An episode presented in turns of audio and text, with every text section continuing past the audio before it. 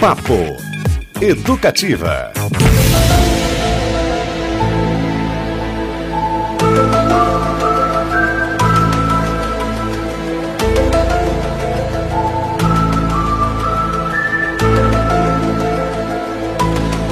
Opa! essa, é a voz, Opa! essa é a sua voz de extraterrestre. Uma ótima quinta-feira para você. Não se engane não, este é o Papo Educativa começando na sua 97.1 FM. Nessa dimensão. Nessa dimensão por enquanto, né? Papo em dose dupla hoje como a gente gosta. A gente vai começar falando sobre UFOs, aparecimentos, avistamentos, OVNIs. OVNIs e tudo isso muito mais com dois superentendidos aqui, Jackson Camargo da revista UFO e professora Mauri José Pereira do Planetário do Estado, Colégio Estadual do Paraná. Depois, gente, na sequência, baita entrevista com o nosso Rubel. Você conhece aí, né? Toca sempre na Educativa que está de trabalho novo. As palavras volume 1 e 2, um baita disco, disco duplo, 20 faixas, quase uma hora de duração, diversas parcerias. Então fiquem ligadinhos. Eu sou Cristiano Castilho e hoje, mais do que nunca, na nave mãe, Fabrício Manaus. É verdade. Olha só, que gancho, hein? Beto Pacheco, tudo bem? Tudo bom, Cristiano Castilho? Aquele abraço para os nossos ouvintes, inclusive para os que porventura estejam nos ouvindo na reprise da noite às 11 horas. Oh, boa noite quem é de boa noite. Oh, bom dia E depois de um longo verão, quem está de volta também é Tobias de Santana. Salve, meu nobre. Meu nobre, prazer enorme estar aqui, ainda mais com uma pauta dessa bacana, uma, é. uma história boa aí, conversas interessantes. E o nosso grande Manaus aí, o gatilho mais rápido do sul, né? Porque falou, ele já manda a música ali em cima, é. não tem espaço de vazio, não. Não deu nem tempo de colocar o fone aqui, ó. Saque rápido. Muito bom, você participa desde já pelo nosso WhatsApp 33317516. A verdade estará mesmo lá fora? Hum, recebemos viajantes de galáxias muito, muito distantes? Ah, o espaço, a fronteira final. Sim, essas são algumas referências da cultura pop, mas o papo hoje sai dos filmes, séries e livros e vem para a vida real. Já tivemos contatos imediatos do primeiro, segundo e terceiro graus? Recentemente, você deve ter visto, né, uma série de aparições dos chamados OVNIs foram registradas mundo afora, incluindo aqui o Brasil. Muitas delas explicadas e outras não. Aliás, os últimos anos no país quase nos fizeram pedir: Ô oh, seu moço disco voador, me leve para onde você for, citando aí o nosso grande Raul Seixas. E para a gente tratar desse assunto, por vezes polêmico, recebemos hoje o escritor e ufólogo Jackson Camargo e o também professor, o também professor Amaury José Pereira, bacharel em Física, coordenador do Observatório Astronômico e Planetário do Colégio Estadual. Vocês lembram dele, daquela entrevista que a gente fez sobre o descobrimento de um asteroide pela turma lá do colégio, né? Bem-vindos, gente, boa tarde, tudo bem por aí? Tudo, tudo tranquilo. Tudo é, já é. Deixar boa tarde, um, boa um tarde. abraço para todos aí que estão ouvindo. Vamos Prazer lá. estar aqui com, com vocês. Prazer é nosso. Bom, recentes aparições aí no mundo de OVNIs reacenderam né, o debate sobre o fato de estarmos ou não sozinhos no universo. Talvez a pergunta inicial aqui, como é que essas investigações né, são tratadas no meios, nos meios da astronomia e da ufologia? A vontade de que o contato aconteça, de fato, né, pode prejudicar aí os julgamentos? Como é que vocês veem essa questão? Bom, uh, esses fatos estranhos que, que acontecem, né? Eles chamam muita atenção, tanto da população tradicional quanto da ciência e de nós ufólogos. Mas a, a nossa principal tarefa na ufologia, digamos assim, é desmistificar os casos, por incrível que pareça. Porque quando aparece um fenômeno extraordinário nos céus, a gente busca todas as explicações possíveis. E a partir do momento que as explicações possíveis não surtiram efeito, a gente não conseguiu explicar da forma convencional, aí a gente passa a considerar a possibilidade de outras explicações. E aí busca é, cruzar informações com outros casos da mesma natureza e busca um direcionamento, uma explicação para aquelas ocorrências.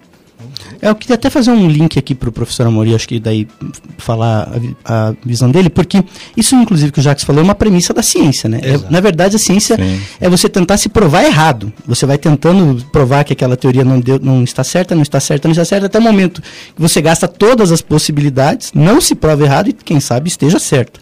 Né, professor? É mais ou menos por aí. Sim, sim. E a gente está falando de OVNIs. é, do lado de cá da órbita e o professor ele trabalha muito com o lado de lá, né, da nossa órbita. Já viu alguma coisa, professor, por lá? Como é que como é que a astronomia enxerga essa situação? Bem, Beto, toda a equipe, caros ouvintes, boa tarde. Né? Sou o professor Amauri. Posso dizer que como representante regional, um dos representantes regionais da astronomia aqui, né? não se espante com, o o que eu direi, OVNIs existem. Por que, que é um OVNI? Um OVNI é um objeto voador não identificado. Uma vez que não seja identificado né, é, devidamente, é, passa a ser um OVNI, um objeto que não foi identificado, não é? E, assim, para a ciência, é claro que com tudo que a gente conhece, principalmente com o limitante que nós temos, desde o postulado de Einstein da velocidade da luz, não é? Que é o grande limitante, digamos assim, em termos de velocidade máxima, que alguma coisa poderia, né, que não tenha massa e que possa viajar pelo espaço, é um limitante para as viagens é, interestelares, intergalácticas aí pelo universo, não é?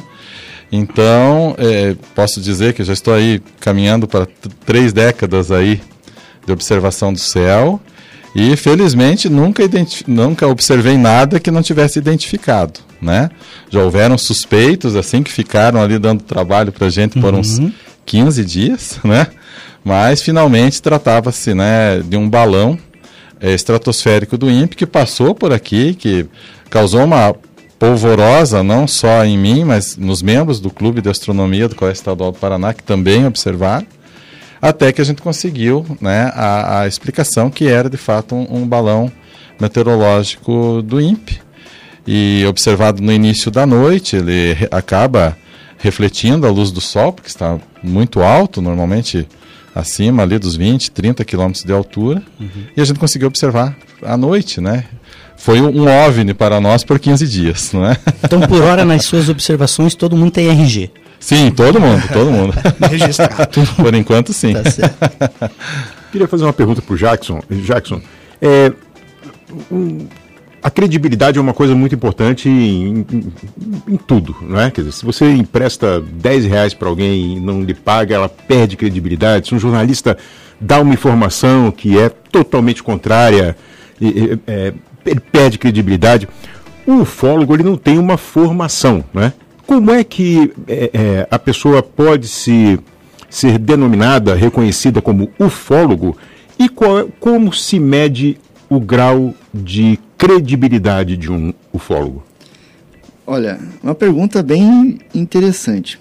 Um não existe uma faculdade de ufologia. Não existe um, um curso que você faça, que você termine e você possa se dizer um ufólogo.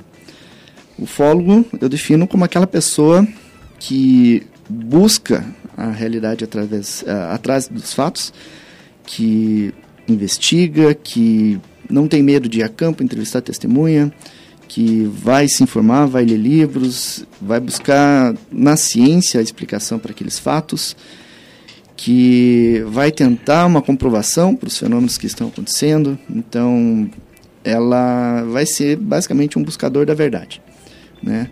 Ah, As pessoas às vezes têm essa ideia de que ah, o ufólogo ele vê uma luzinha no céu já vai dizer que é uma nave alienígena. Não, não é por aí. O ufólogo ele vai buscar explicação. Essa é a premissa de um ufólogo, né? Mas existe o que a gente chama de ufólatra, que aí Adorei essa que palavra. adora Adorei. Boa, boa. o Essa nem eu fenômeno. conhecia. e, e aí ele vê um fenômeno e já diz, olha, é uma nave alienígena, eles estão vindo para salvar a Terra. Aí isso é uma afirmação que você não, não tem um embasamento. né? Isso já, já beira a ufolatria. Ele Então, a mais torce para que esteja certo É, do que na é verdade mais a fé atrás. pessoal do que algo baseado no que ele estudou, investigou, buscou, etc. Muito bom, hein? Papo educativa de hoje, Interestelar, né? Aí ó, a banda da Mulamba, né? É verdade, É verdade.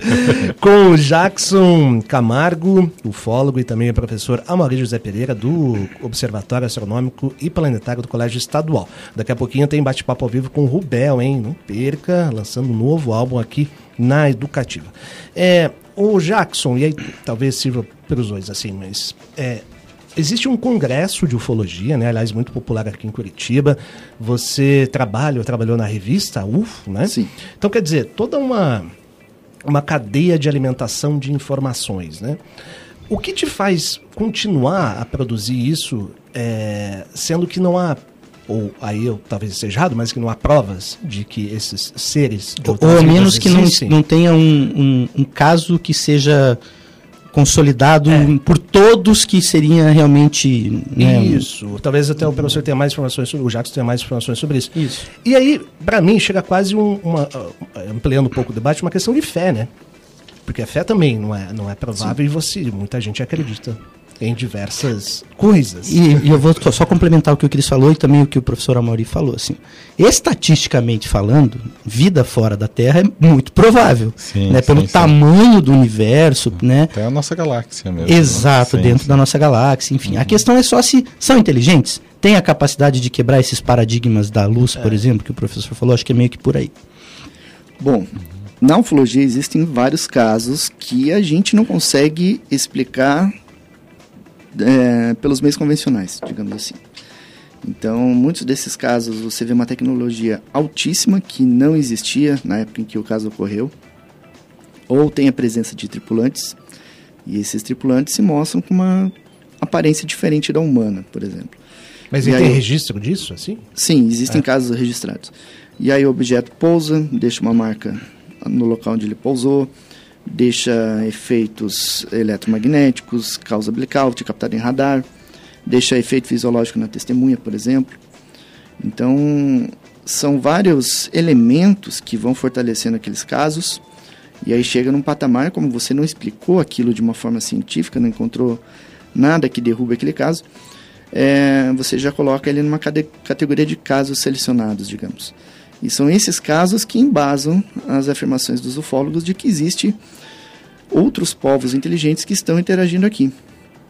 Agora, a grande questão é de onde são e, é, e por que estão se manifestando aqui.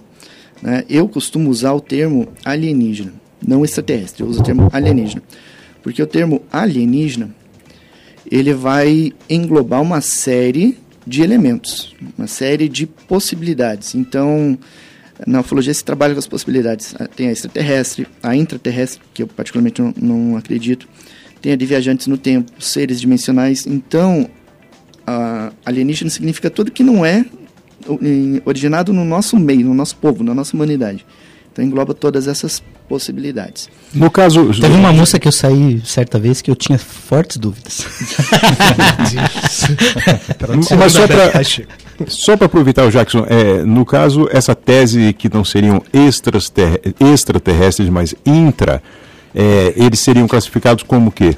É, segundo quem acredita que sejam intraterrestres, seria um povo que teria se originado ou estaria vivendo dentro da, da Terra. Eu particularmente não, Júlio Verne. não acredito. Não seriam alienígenas, no caso. É, né? mas não seria originado na nossa humanidade. Uhum. Entende? Seriam seres inteligentes, de um aspecto diferente, uma outra humanidade, digamos assim, que viveria num Mas ambiente que nós não visíveis? vivemos. Visíveis. Visíveis. Na Terra Oca, no caso. É, né? Seria a Terra Oca. Eu particularmente não, não acredito nessa possibilidade. Eu acredito muito na hipótese extraterrestre e acredito que se eles têm tecnologia para chegar aqui, teriam tecnologia para montar uma base intraterrestre, né? Uma base, não que eles sejam originados dali.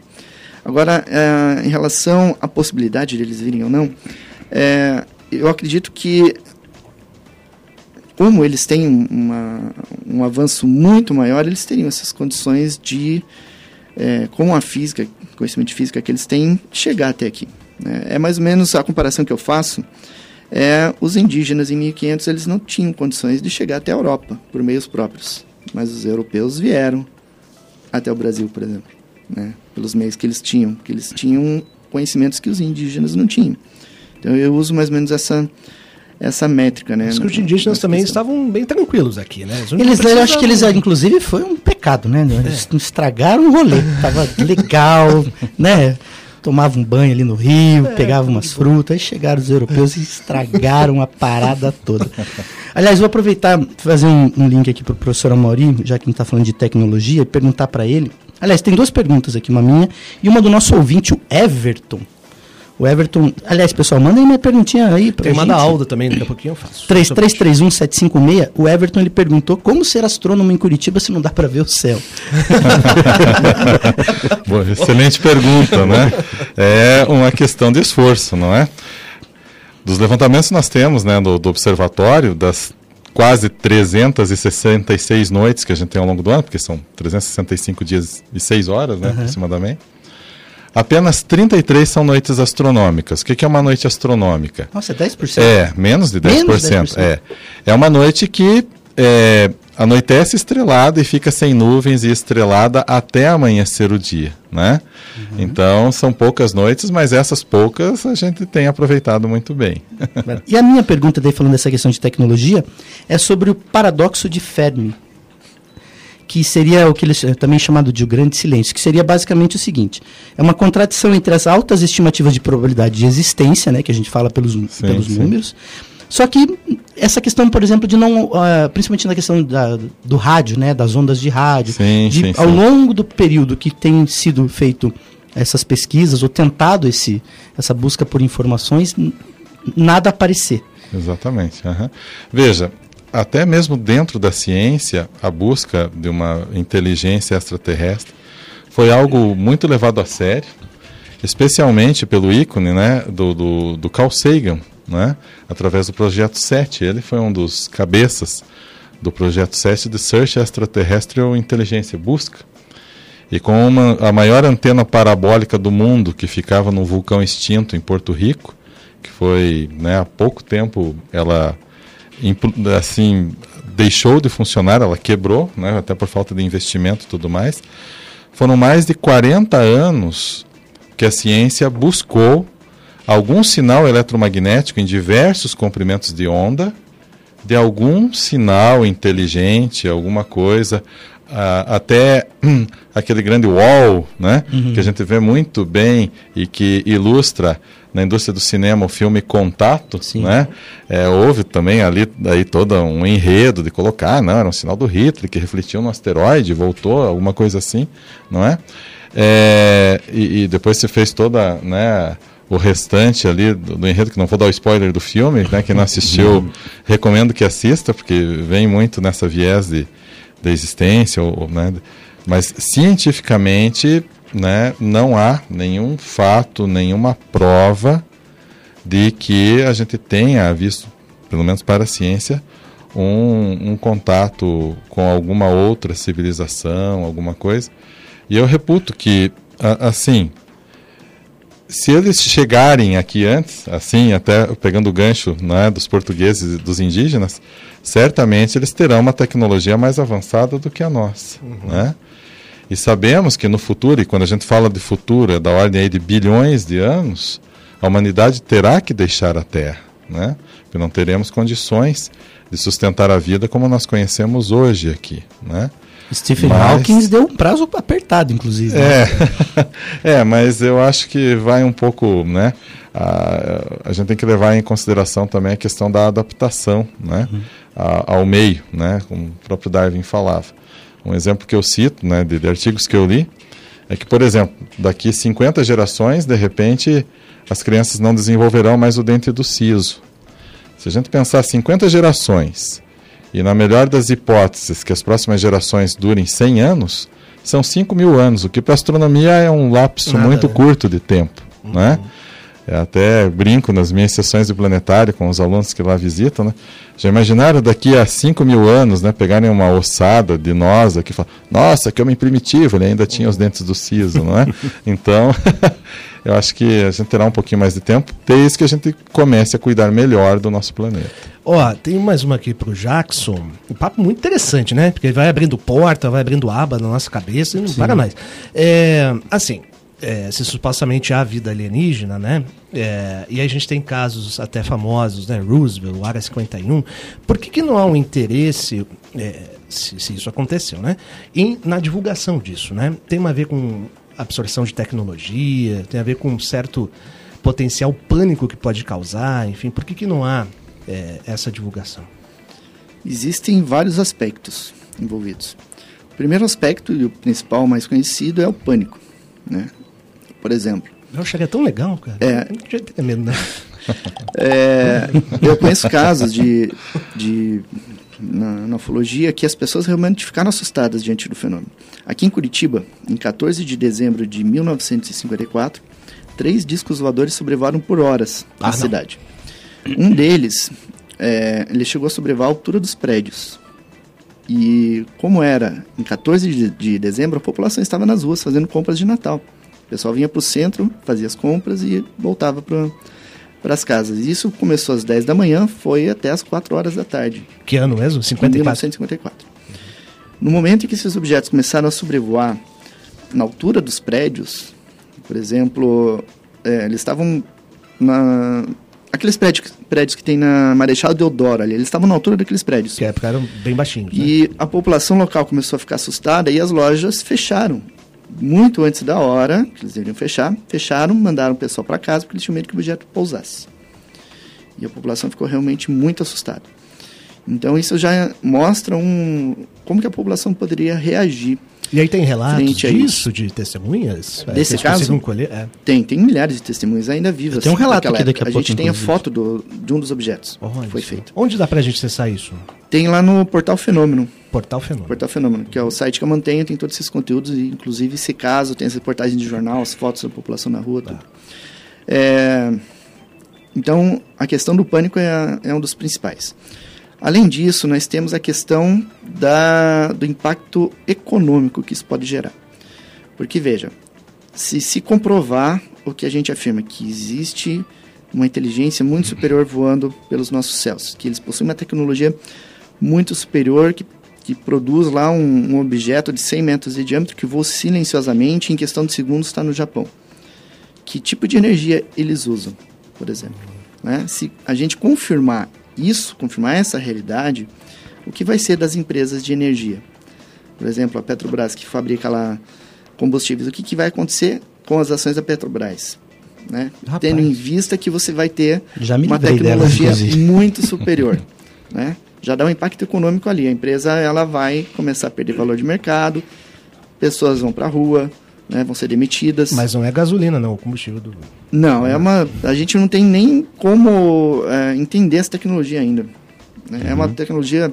Por exemplo, em 19 de maio de 1986 ocorreu a chamada Noite Oficial dos OVNIs, que abrangeu nove estados brasileiros mais Uruguai. Esses objetos, eles tinham em torno de 100 metros de diâmetro, em forma esférica, e se deslocavam em uma velocidade que chegava a Mach 15. Nós não- não temos um avião que chegue a essa velocidade hoje. Aqueles objetos voavam em Mach 15, e quando um avião chega a Mach 1, que ele passa a velocidade do som, ele causa um boom supersônico. Se ele estiver muito baixo, ele quebra as janelas das casas embaixo. E esses objetos voando baixo, eles não causavam esse boom supersônico, eram captados nos radares e tudo, e eles voavam em zigue-zague, em curva fechada. Então qualquer aeronave que tente fazer isso em Mach 3, por exemplo, ela se despedaça. Então hoje, 36 anos depois, a gente não tem tecnologia para fazer esse tipo de ação. Envolve uma questão até geopolítica também, então, Sim. né? Sim. Esses objetos não, res- não respeitam fronteiras. Né? Nós temos a guerra da Ucrânia, nós temos lá a Rússia. Se de repente sai um objeto lá dos Estados Unidos para a Rússia e eles não, não estiverem acompanhando, de repente vê aquele objeto chegando, isso pode gerar um problema muito sério. Por isso que os governos mantêm essa vigilância sobre esse fenômeno, mas eles não abrem muito o jogo, né? Muito bem, pessoal. Meio de meia agora, a gente tem um outro convidado aí, o Rubel, daqui a pouquinho. Vamos terminar esse bate-papo. Du- Duraria horas, né? Duraria. E talvez seja até o convite aqui pra gente fazer uma outra rodada Uhum. de discussão né, a partir disso. E tem mensagenzinha aí, né, Beto Pacheco? Tem, eu queria. Então vou fazer só os registros aqui, pessoal. Boa. É, O Everton perguntou né, se, se haveria casos aqui no Paraná, acho que o Jackson já respondeu. A Andrea citou o livro Eram os Deuses Astronautas, inclusive falando dessa questão né, de, da possibilidade de, Sim, sim, sim. da evolução tecnológica nossa ter sido impulsionada por alienígenas do passado. E o Milton Caran, nosso também ouvinte de sempre aqui, disse que há 40 anos ele viu um caso estranho lá no alto da 15, de um objeto que ficava voando também de forma estranha e que várias pessoas, inclusive, avistaram. É, e eu queria só pedir para o professor falar rapidinho antes da gente fechar, Cris, bem rapidinho, professor. Bem rapidinho, Já que a gente favor. falou aqui muito de tecnologia, de não, né, é, tecnologias talvez que a gente ainda não tenha conhecimento, enfim, e das leis da física vigentes. E recentemente, inclusive, um astro aí foi descoberto que há anéis em volta dele, daqueles mais ou menos como os anéis de Saturno, Sim. mas que não deveriam estar lá segundo as leis da física. Fala um pouquinho rapidinho sim. pra gente dessa situação. É, foi revisto, na verdade foi uma descoberta né, em que participou um astrônomo curitibano e paranaense, né, o, o Dr. Felipe Braga Ribas, é um dos expoentes da astronomia brasileira e mundial nessa área. Inclusive, a técnica de ocultações estelares que ele utiliza né, na, na sua pesquisa é tão precisa que, para os ouvintes terem uma ideia, seria possível com essa técnica medir os dois lados de uma moeda de um real a 200 quilômetros de distância, né? dada a tecnologia que a gente tem de câmeras hoje e o que esse fenômeno óptico é, bem descrito consegue descrever. Então, em torno de Kawar, foi publicado recentemente o quarto artigo que ele participou na revista Nature, que é uma das mais bem conceituadas da ciência mundial, das descobertas de anéis em torno de Kawar. E de acordo com o limite de Roche, que era o limite onde poderiam se formar esses anéis, não é? É, é, a teoria terá que ser revista graças a essa descoberta. É uma teoria do século XIX, então a gente está falando lá de 1800 e bolinha, não é? E que há- há essa contribuição científica agora desta descoberta, não é? Muito bom, hein? Agradecendo aqui o professor Amaury José Pereira, eh, escritor e ufólogo Jackson Camargo. O assunto é infinito, né? Assim, talvez como espaço. Então a gente vai marcar uma nova rodada de conversa aí, porque eu sei que tem mais perguntas também, é fascinante, né? Fascinante. Temos compromisso com o Rubel, daqui a pouquinho ele vai falar com a gente sobre o seu mais novo álbum. Agradeço imensamente a presença de vocês. Obrigado, viu, gente? Para o alto e avante. É sim. Como diria, dizia Newton, se vir mais longe foi por estar sobre os ombros de gigantes. É isso. Sim, sim. Vamos terminar com, com música aqui. É, Rita Lee, né? Vamos dar uma alôzinha para os marcianos, talvez estejam ouvindo a gente. Vamos nessa daqui a pouquinho. Tem Rubel. Não me levem ainda. Tá legal, por enquanto tá legal. Deixa eu aqui mais um pouco. Daqui a pouquinho a gente volta, fique por aí.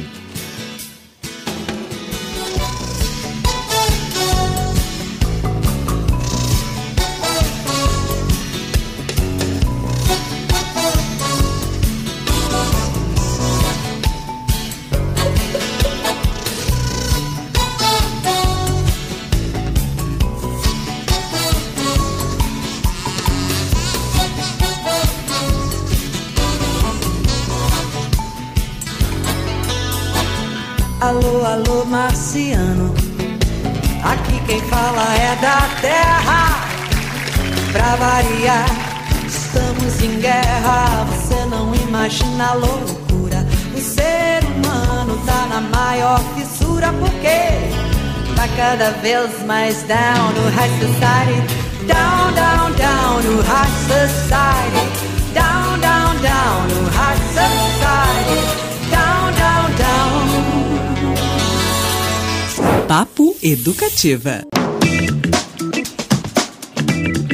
Muito bem, voltamos com o Papo Educativa, agora para conversar com o Rubel, ao vivo já está na linha com a gente, cantor e compositor carioca, lançou o seu terceiro álbum que é um acontecimento, viu? As Palavras, volume 1 e 2, é um disco duplo de 20 faixas e 56 minutos, e também uma tentativa de registrar o sentimento de viver no Brasil durante os últimos anos. Para isso, o cantor e compositor se apoiou no diálogo com diferentes vertentes da nossa música e seus principais expoentes, Milton Nascimento, Gabriel do Borel, Lineker, Ed Luna, BK, Bala Desejo, Tim Bernardi, Xande de Pilares, Mestrinho MC Carol, além da literatura, com a versão musical de Torto Arado, premiadíssimo livro de Itamar Vieira Júnior. O resultado uma fusão ao mesmo tempo popular e experimental de funk, forró, pagode, samba, hip hop, música brasileira, enfim, né? É ousado e cativante na medida. Rubel, muito boa tarde, bem-vindo à Educativa, tudo certo por aí? Boa tarde, tudo bom com vocês? Tudo ótimo, melhor agora na sua presença. Vamos falar um pouquinho do seu novo álbum, então, algo que difere aí do que vem sendo feito ultimamente na música brasileira, né? Pautada pela indústria do imediatismo, digamos assim, da moda dos singles. É um álbum com conceito também. Queria saber de onde veio essa vontade, essa coragem e a ideia para criar as palavras volume 1 e 2. Então, é, a vontade veio dessa veio dessa vontade de dialogar com a música brasileira contemporânea, é, com o funk, com o pagode, com, com o que é popular, porque eu sentia que meu trabalho de alguma forma estava mais voltado para MPB e, e essa nova MPB, eu acho que ela tá, ela ainda é muito nichada, assim, ela ela é uma música que dialoga com um público muito específico, assim, então eu tinha muita vontade de fazer um disco que falasse sobre o Brasil e que dialogasse com o que é popular nesse momento, sabe? Com o que está sendo ouvido no Brasil. E, e a vontade de fazer um disco grande, assim, de 20 faixas, e ir um pouco contra essa, essa corrente do single do mercado, é porque eu amo esse formato. Eu acredito muito ainda que o disco é a obra, sabe? O disco ele consegue é, contar uma história que tem início, que tem meio e fim.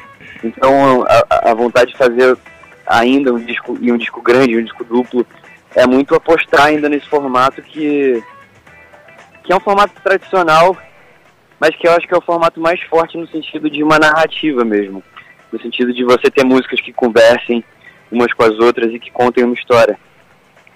Já vou passar a palavra aqui aos meus nobres colegas, para a gente sentir um pouquinho, são vários lados e vários climas do disco. Selecionamos aqui Grão de Areia, participação de Xande de Pilares, para a gente entrar no clima. Vamos nessa, Rubel? Segura aí que a gente já Vamos nessa. Sempre te cheiro até num grão de areia. E o mundo revela o teu rosto em todo lugar.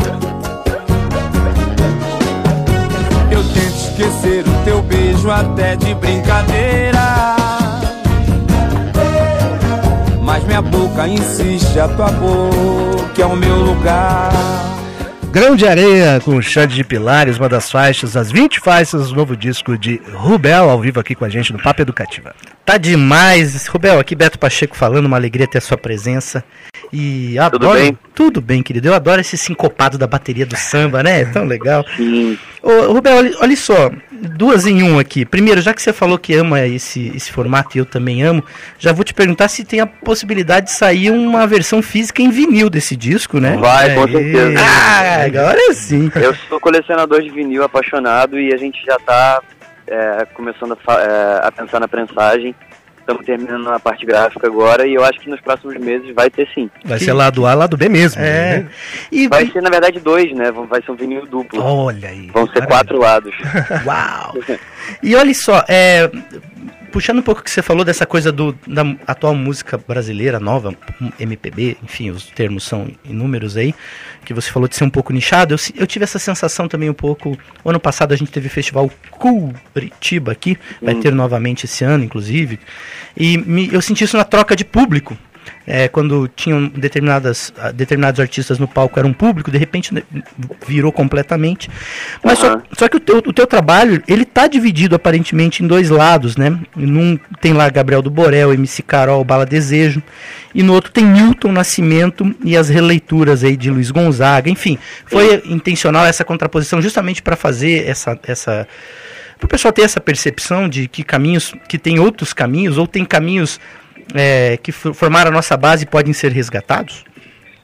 Sim, foi, foi intencional. Na verdade, o, o grande desafio desse disco era encontrar uma ordem que fizesse sentido, né? Uhum. Porque eu tava fazendo músicas que são muito diferentes entre si. Tem funk, tem pagode, tem forró, tem MPB, tem Luiz Gonzaga, como você falou. Então eu passei muito tempo quebrando a cabeça para entender esse quebra-cabeça. De como criar uma narrativa que fosse fluida, que fosse linear, que fizesse sentido. E eu acho que eu, a narrativa que eu acabei encontrando é, acidentalmente e conscientemente, foi uma narrativa em que o primeiro lado fosse mais solar e tivesse mais hits, é, músicas mais populares de alguma forma, mais fáceis de, de absorver, e que o segundo disco fosse a parte mais densa, assim, das canções que tivessem mais letra e que tratassem de temas mais complicados, de temas mais políticos. E eu acho que, que foi natural, assim, esse caminho. de- O disco ele abre de uma forma mais fácil para te cativar e te pegar e à medida que o disco vai avançando, ele vai adentrando em coisas um pouco mais é, delicadas e, e densas, assim. E o disco o tempo todo brinca com isso, né? Com, com a tradição da música brasileira e com uma ruptura dessa tradição de alguma forma.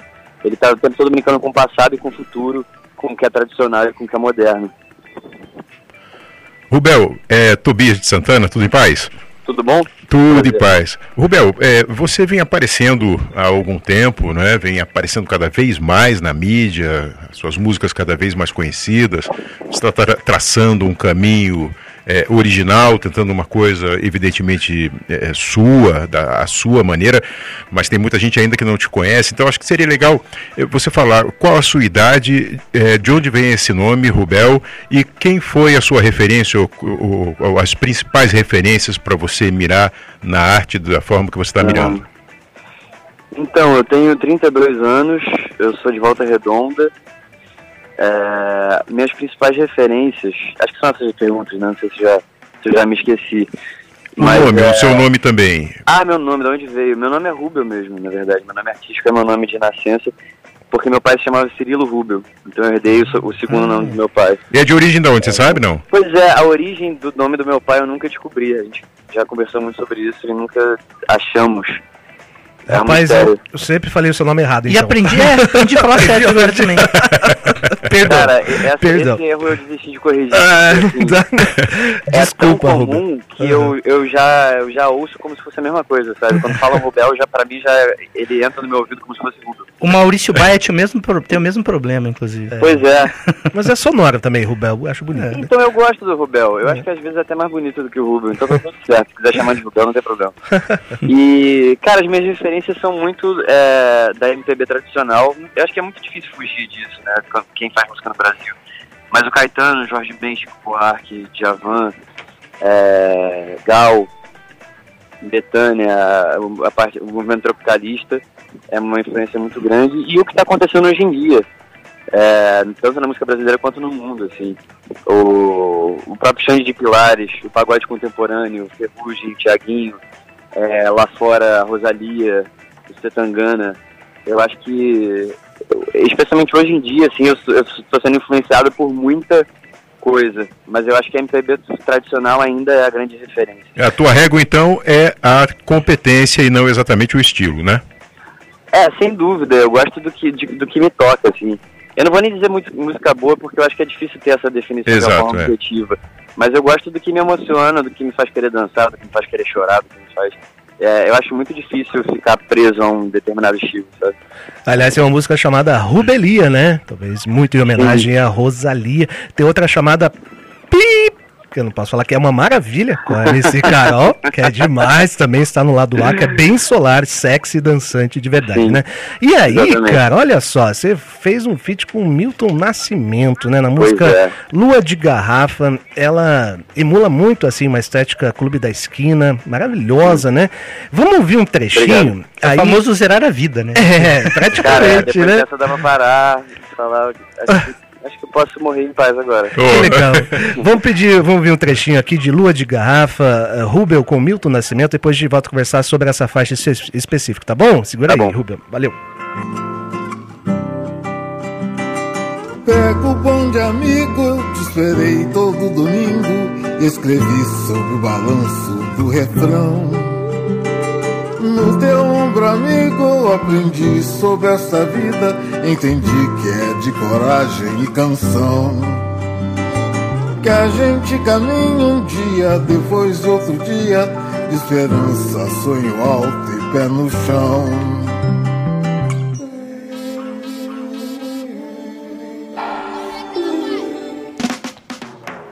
Que beleza, hein? Vai permitir chamar de Rubel agora, porque eu não consigo mudar, tá bom? Não, tá tudo bem. Vamos, vamos aceitar. Cara, que, que demais. Queria que você comentasse um pouquinho desse contato, como é que foi esse momento de gravação e como ele tá cantando, é, claro, né, relativamente bem, tendo sua idade, mas tá tão bonito, cara. Poxa vida. Pois é, é, então essa música começou porque eu conheci o filho do Milton, o empresário dele, e ele me disse que o pai dele se incomodava muito com o fato de terem poucas músicas sobre amizade na música brasileira atual. E o Milton cantou sobre a amizade a vida inteira, né? E aí no momento que o filho dele me disse isso, eu falei, então eu vou compor uma música sobre amizade e seu pai vai gravar comigo. Falei meio brincando, mas, mas meio sério, já jogando essa intenção pro universo, né? E aí foi isso que aconteceu, eu fiz a música, fiz na verdade a parte inicial dela, apresentei pro Milton, e ele gostou e ele topou gravar. E foi muito bacana, porque como eu me aproximei deles, eu comecei a frequentar bastante a casa do, do Agostinho e do Milton, e, e teve um dia que, que ele estava é, muito feliz e contando muitas histórias da vida dele. E várias dessas histórias que eram coisas muito pessoais engraçadas, assim, é lado do Milton que eu jamais imaginaria conhecer, assim, um lado mais fanfarrão, mais engraçado, divertido. Então eu peguei várias dessas histórias e incluí na letra. Então a segunda parte dessa música toda é, é composta de histórias pessoais e íntimas que o Bituca realmente vivenciou, sabe? Poxa, um documento histórico Oh, também, e né? sem falar que Milton Nascimento talvez tenha composto uma das duas maiores músicas sobre amizade, né? Exatamente, que é amigo. Amigo Total, é Canção da coisa. América, né? Canção da é. América e a outra é Você é meu amigo de fé, meu irmão camarada, Roberto Carlos Geras. Sim. É, Rubio, olha só. É, você também fez algo que não é tão comum, já que a gente falou de aí. música de amizade, que não é tão. O Milton falava que não tem tantas. Você fez aí uma adaptação, digamos assim, do Torto Arado em, em música, né? O livro Sim. que tem um tom mágico, inclusive eu já li, é fantástico. É. E são três vozes também que você traduziu da obra para a música. Fala um pouquinho da, da ideia, como é que surgiu esse processo todo. Então, eu, eu li esse livro e fiquei muito encantado, fiquei muito fascinado com a possibilidade de estar lendo um clássico instantâneo. É, isso. Porque acho que é a sensação que muita gente teve, né? Uhum. Eu nunca tinha encontrado um clássico da literatura saindo enquanto eu estava vivo. Para mim, todos os clássicos eram velhos, né? Eram do Jorge Amado para trás. E aí, de repente, me deparar com um negócio desse em 2020, 2021, eu fiquei maluco. E, e o livro dizia muita coisa que eu queria dizer com o disco. Então, eu tentei fazer essa adaptação da história. Eu realmente uso a trama do livro, os personagens do livro. E, e eu uso três vozes, assim como o livro, porque ele é dividido em três capítulos, né? Uhum. Cada capítulo é narrado por um personagem diferente. Então a música reproduz essa lógica. Ela é dividida em três momentos também, e cada momento é cantado por uma pessoa diferente. E eu chamei a Aline e a Led Luna para gravarem comigo e tive a imensa honra de elas aceitarem o convite e, e trazerem essa magia, né? Porque o canto delas tem essa coisa meio espiritual, meio mágico também, que tem muito a ver com a, com a escrita do livro. Beloni, é, Belonisa, Bibiana e a Isso. entidade ao final, né? Que são as vozes. Que, cara, me arrepia de falar, porque é um livro tão bom, tão importante, tão mágico. Leiam, Pois é. pessoal, Tortuará. Tá saindo o segundo E da as trilogia vozes no agora. livro vêm do nada, né? Vem do nada. Você não espera. E aí, na versão do, do Rubel, com ele, claro, Lineker e Lued Luna. Vamos ouvir um trechinho, Rubel? Separamos aqui também versão musicada de Torto Arado. Peguem essa aí. Hoje o cacarejo junto à voz de minha avó que tanto bem escondia debaixo da cama o seu e o nosso passado eu via dentro da sua mala o pó e a luz de uma faca fria quase a me cegar os olhos refletiu a minha irmã Quis sentir o seu sabor. Bibiane Belonísia, desabava nossa avó. Fala, eu te arranco a língua sem saber que a língua estava em minha mão.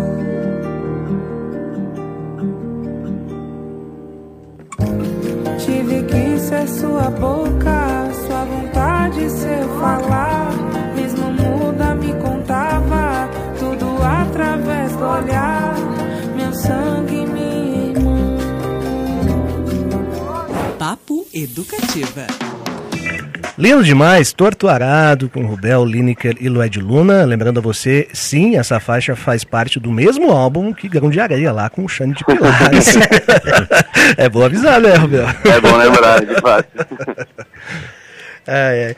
Outra, outra música que tá, eu acho que me cala próximo ao peito, vamos dizer assim, é a música Na Mão do Palhaço, uma marcha satírica aí como, sobre um homem conservador de meia idade. Conhecemos, né? É, e é, tem vários por aí. Inclusive tinha uns meio acampados em frente a quartéis, felizmente saíram. Exatamente. É, resgata- é, então, e ele é resgatado pelo milagre do carnaval, não tem nada mais Brasil. Inclusive me lembra, eu sou um apaixonado pelo carnaval, Sim. estive no Rio de Janeiro agora no carnaval, e me lembra, me lembra inclusive a questão do a questão, o Milton Cunha, grande comentarista, né, crítico de carnaval, porque ele fala que a gente não faz carnaval porque a vida e, e as coisas são boas, é justamente pelo contrário, contrário. né? Ele- é esse resgate. Então fala um pouquinho também dessa música pra gente, Rubens. Isso me lembrou uma outra frase que eu li do Luiz Antônio Simas, que ele diz é, o Brasil inventou o carnaval, mas foi o carnaval que inventou o Brasil. Uhum. E eu acho que tem, tem tudo a ver, assim, essas duas frases, essa visão, né? De o carnaval como, um- como um milagre mesmo, definidor da nossa, da nossa cultura e da nossa existência como população, né? É, mas essa música veio da vontade de... Como eu estava falando sobre muitos aspectos do Brasil, e eu queria muito falar também sobre o personagem que é pouco falado, que é o homem da elite, né? O, o detentor do capital, a figura... é, enfim, a figura que concentra o poder desde que o Brasil é Brasil. E eu cresci no, no, na, no, no ambiente de uma elite conservadora. Eu fui estudei no colégio conservador, então eu vi, eu tive muito contato com esse tipo de pessoas. Então eu queria fazer uma, uma, uma sátira de alguma forma a esse personagem e, enfim, é uma história de um homem conservador e rico que perde todo o seu dinheiro e influência e ele fica louco e ele tenta se matar, fica bêbado e vai tentar se matar, só que no que ele tá se matando passa uma bandinha de carnaval e começa a tirar sarro da cara dele. E aí ele pensa, pô, eu não posso me matar nessa circunstância agora sendo humilhado por, por, esse, por esse grupo de carnavalescos. E aí ele resolve entrar no, na, no meio do grupo e, e ouve a música da Marielle, da Mangueira, né, em homenagem a Marielle, e se, se arrepia e se emociona com aquilo.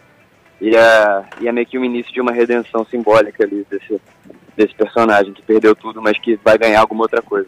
Rapaz, que bela história. Um tom de crônica também, né? De observação. Total. e, puxa. E esse samba enredo da Mangueira de 2019, Histórias para Ninar Gente Grande, também é uma Fantástico. beleza. A gente vai ouvir na mão do palhaço aqui para encerrar o papo, a gente está se caminhando para o fim.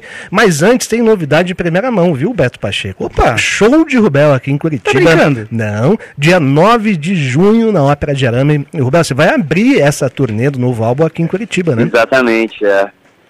Já vamos Vou abrir.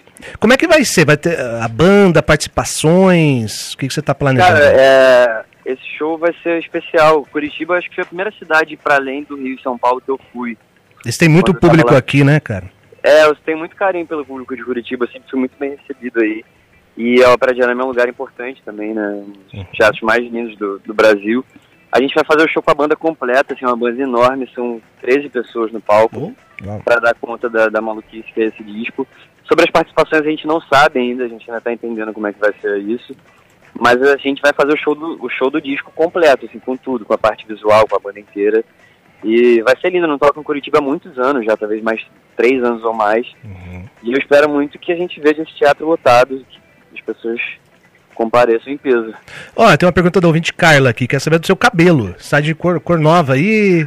Como é que, que- alguma, alguma, alguma explicação mais racional ou não? Deixa, deixa acontecer naturalmente. Cara, a explicação é mudar, né? Disco novo, cabelo novo. Acho que não tem muito o que. Eu tava cansado da minha cara, sabe? Queria estar com uma cara nova. Rubel está loiro agora, pessoal. Tô loiro, tô loiro. Eu tô pensando nisso também, mas infelizmente só pensando, não dá pra realmente. O Tobias é careca, só pode te informar. Ah, entendi. Muito, não que eu não seja. Olha, mas tem, tem, tem perucas, tem aplicações, eu, eu recomendo, eu, eu sou feliz loiro. Eu acho que é uma boa mudança. Tatuagem. Exatamente. Tatuagem de cabelo, eu vi essa recentemente. Genial.